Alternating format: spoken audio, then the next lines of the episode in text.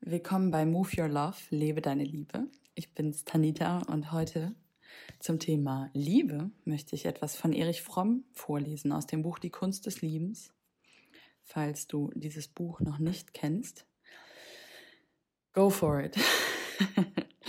es ist so schön, es ist wirklich so schön und ähm, ja, so viel Wahrheit da drin und so viele Herausforderungen und Mut zu bewältigen, die dann wieder zur Liebe führen. Und es überrascht mich immer wieder, ja, wie lange es schon solche Literatur gibt. Schon so um die 80 Jahre, zum Beispiel von Fromm. Ähm, ja, und wie wenig davon umgesetzt wird im täglichen Leben. Aber deswegen mache ich ja diesen Podcast, deswegen hörst du ja zu, damit wir gemeinsam mehr davon verbreiten. Und ich starte direkt mit dem ersten Kapitel. Ist Lieben eine Kunst? Ist Lieben eine Kunst? Wenn es das ist, dann wird von dem, der diese Kunst beherrschen will, verlangt, dass er etwas weiß und dass er keine Mühe scheut. Oder ist die Liebe nur eine angenehme Empfindung, die man rein zufällig erfährt, etwas, was einem sozusagen in den Schoß fällt, wenn man Glück hat? Dieses kleine Buch geht davon aus, dass Lieben eine Kunst ist, obwohl die meisten Menschen heute zweifellos das Letztere annehmen. Nicht, als ob man meinte, die Liebe sei nicht wichtig. Die Menschen hungern geradezu danach. Sie sehen sich unzählige Filme an, die von glücklichen oder unglücklichen Liebesgeschichten handeln. Sie hören sich hunderte von kitschigen Liebesliedern an, aber kaum einer nimmt an, dass man etwas tun muss, wenn man es lernen will, zu lieben.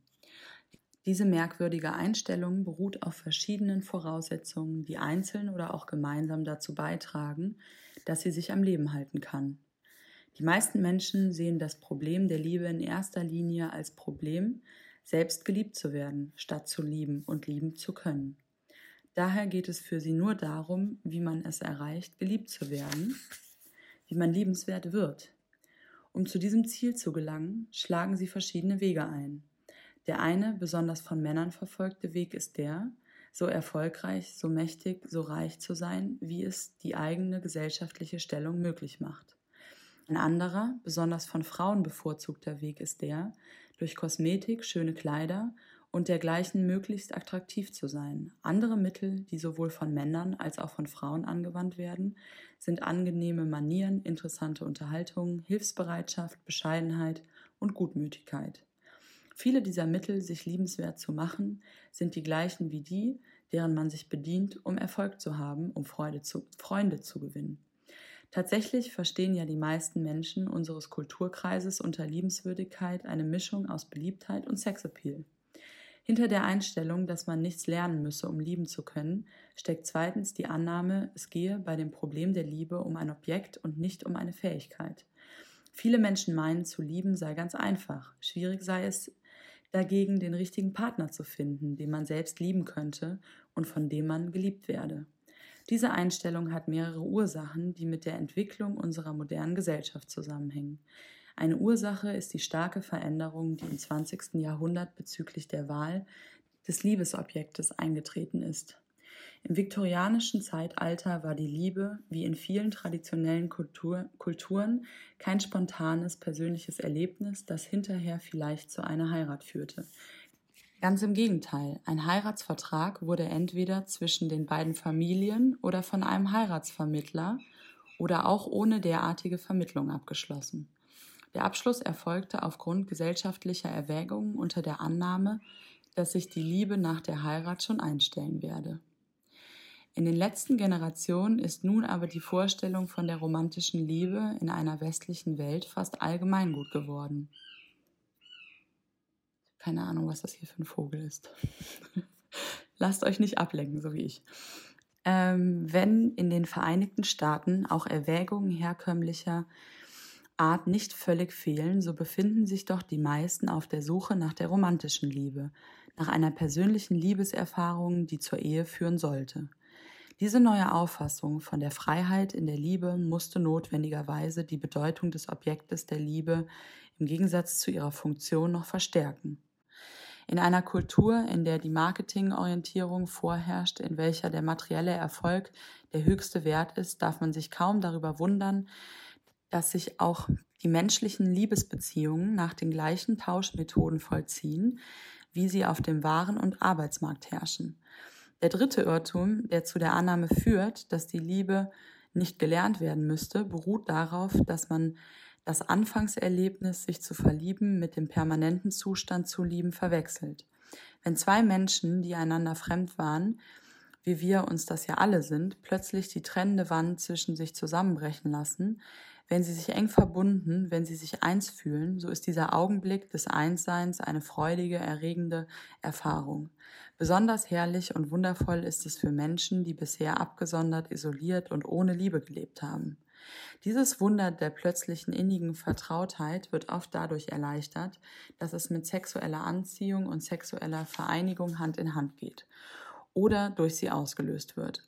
Freilich ist diese Art Liebe in ihrem Wesen nach nicht von Dauer. Die beiden Menschen lernen einander immer besser kennen und dabei verliert ihre Vertrautheit immer mehr den geheimnisvollen Charakter, bis ihr Streit, ihre Enttäuschung, ihre gegenseitige Langeweile, die anfängliche Begeisterung getötet haben.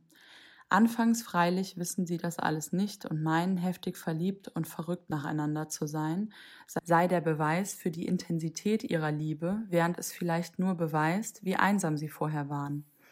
Diese Auffassung, nichts sei einfacher als zu lieben, herrscht noch immer vor, trotz der geradezu überwältigenden Gegenbeweise. Es gibt kaum eine Aktivität, kaum ein Unterfangen, das mit so ungeheuren Hoffnungen und Erwartungen begonnen wurde und das mit einer solchen Regelmäßigkeit fehlschlägt wie die Liebe. Wäre das auf irgendeinem anderen Gebiet der Fall, so würde man alles daran setzen, die Gründe für einen Fehlschlag herauszufinden und in Erfahrung zu bringen, wie man es besser machen könnte, oder man würde es aufgeben. Da letzteres im Falle der Liebe unmöglich ist, scheint es doch nur einen richtigen Weg zu geben, um ein Scheitern zu vermeiden die Ursachen für dieses Scheitern herauszufinden und außerdem zu untersuchen, was Lieben eigentlich bedeutet. Der erste Schritt auf diesem Wege ist, sich klarzumachen, dass Lieben eine Kunst ist, genauso wie Leben eine Kunst ist.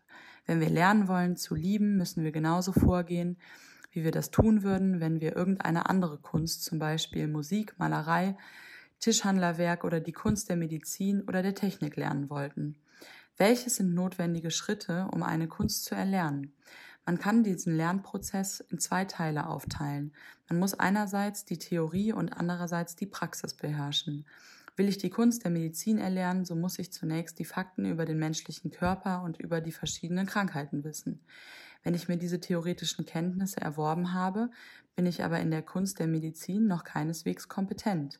Ich werde erst nach einer langen Praxis zu einem Meister in der Kunst, erst dann, wenn schließlich die Ergebnisse meines theoretischen Wissens und die Ergebnisse meiner praktischen Tätigkeit miteinander verschmelzen und ich zur Intuition gelange, die das Wesen der Meisterschaft in jeder Kunst ausmacht. Aber abgesehen von Theorie und Praxis muss noch ein dritter Faktor gegeben sein, wenn wir Meister in einer Kunst werden wollen. Die Meisterschaft in dieser Kunst muss uns mehr als alles andere am Herzen liegen. Nichts auf dieser Welt darf uns wichtiger sein als diese Kunst. Das gilt für die Kunst der Musik wie für die Kunst der Medizin und der Tischlerei und auch für die Liebe. Und hier haben wir vielleicht auch die Antwort auf unsere Frage, weshalb die Menschen unseres Kulturkreises diese Kunst nur so selten zu lernen versuchen obwohl sie doch ganz offensichtlich daran scheitern. Trotz unserer tiefen Sehnsucht nach Liebe halten wir doch fast alles andere für wichtiger als diese. Erfolg, Prestige, Geld und Macht. Unsere gesamte Energie verwenden wir darauf zu lernen, wie wir diese Ziele erreichen und wir bemühen uns so gut wie überhaupt nicht darum, die Kunst des Liebens zu erlernen. Halten wir vielleicht nur das für die Mühe wert, womit wir unser Geld verdienen oder was unser Prestige erhöht und ist die Liebe, die nur unserer Seele nützt und die im modernen Sinne keinen Gewinn abwirft, ein Luxus, für den wir nicht viel Energie aufbringen dürfen? Wie dem auch sei, wir wollen uns im Folgenden mit der Kunst des Liebens beschäftigen und wollen dabei folgendermaßen vorgehen. Zunächst soll die Theorie der Liebe erörtert werden, was den größten Teil dieses Buches ausmachen wird, und an zweiter Stelle wollen wir uns mit der Praxis der Liebe beschäftigen, wenn sich auch hier wie auf allen anderen Gebieten nur wenig über die Praxis sagen lässt. Das ist die Einleitung. das erste Kapitel tatsächlich, der Kunst des Liebens von Erich Fromm. Und ich finde es so unfassbar schön erklärt, weil ich teile Fromms Meinung da ähm, auf jeden Fall, weil ich der Meinung bin, dass bevor man wirklich lieben kann, also bevor das nicht einfach so passiert und man verliebt ist, liebt ist und das Gefühl dann wieder weggeht, was wir vielleicht alle kennen und man dann plötzlich mit dem eigenen Schmerz kontrolliert wird, mit der Verlustangst und ja, mit dem Mangel, dass es eben wichtig ist, vorher die Theorie über die Liebe zu verstehen, über sich selbst zu verstehen, die Kunst über das Leben zu lernen und auch die Kunst zu haben, irgendwie über sich selbst, sich selbst zu verstehen und dadurch auch andere Menschen zu verstehen und das auch dann in der Praxis anzuwenden, indem man das nicht nur theoretisch weiß, sondern auch umsetzt. Weil uns nützt im Grunde nichts, was wir wissen, wenn wir es nicht leben. Und es geht darum, eben die Liebe zu leben, die du bist. Und die mit der Welt zu teilen und nicht nur darüber nachzudenken oder zu sprechen, zu philosophieren. Und ich finde, das Buch ist eine wunderschöne Anleitung. Ich möchte es dir empfehlen. Und vielleicht hat dich dieser Podcast auch daran erinnert, dass Liebe kein Zufall ist, dass du nicht auf Liebe warten musst, sondern dass es eine Entscheidung und eine Kunst ist, die du lernen und anwenden darfst, wodurch du Liebe erfahren wirst. In diesem Sinne, lebe deine Liebe, deine Tanita.